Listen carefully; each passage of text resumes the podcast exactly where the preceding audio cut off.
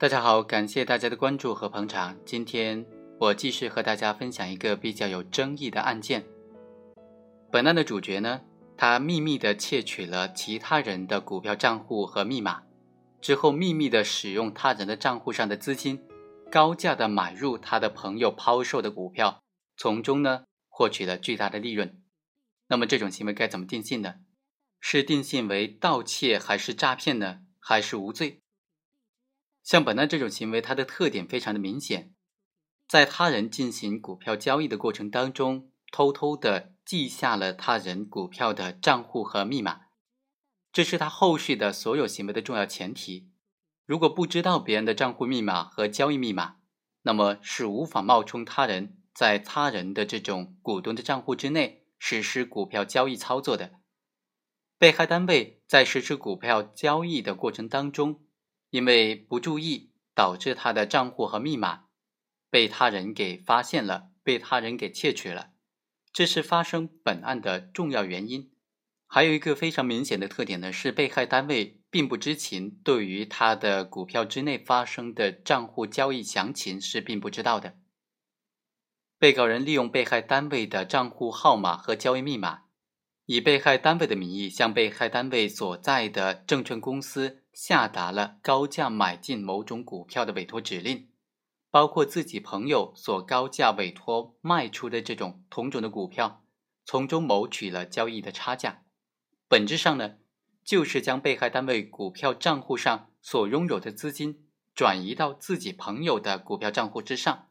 进而实现自己非法占有这笔股票交易差价的目的。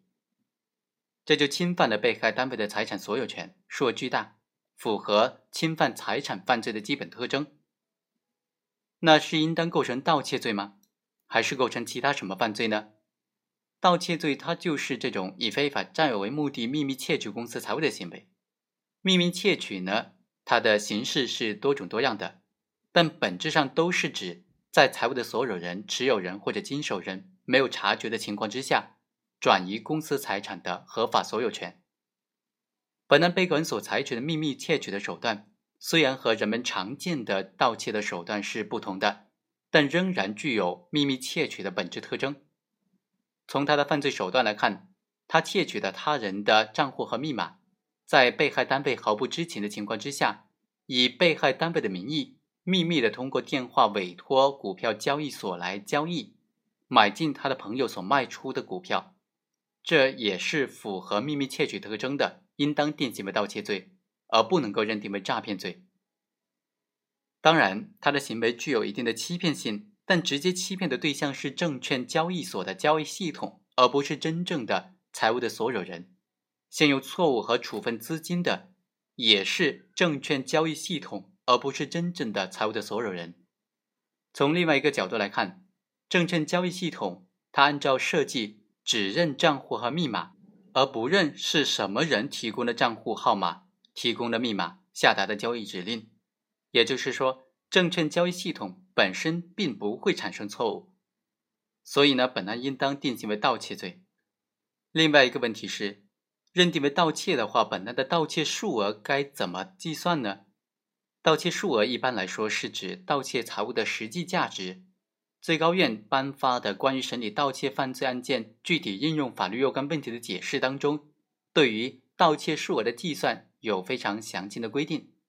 就本案来说，被告人利用窃取的他人股票账户和密码，电话委托他人进行高价的买进二十万股的朋友的股票，总共呢盗用他人账目上的资金是一百一十七万多元。而被告人和他的朋友获得的这个股票交易的差价人民币是两万九千多，被告人从中分赃是一万两千多，最后呢，造成了被害单位的直接经济损失是四十五万元。所以呢，这就涉及到赚取的差价、分得的赃款、被害单位的损失、挪用的资金的数额。那么这四个数。以哪个数为标准认定被告人的盗窃数额呢？也是本案一个非常大的争议焦点。本案被害单位并没有丧失全部被盗资金的所有权，被盗用的资金呢，不是也不可能够全部成为盗窃所占有的这种数额，所以啊，被盗的用来购买股票的数额呢，不能够全部作为盗窃的数额。被告人和他的朋友在本案股票交易过程当中获得的差价的份额，就应当认定为本案盗窃的实际数额了。至于被害单位的损失的数额，虽然能够准确的反映了被害单位的受害程度。但是，根据上述所说的这个关于盗窃犯罪案件具体应用法律若干问题的解释的规定呢，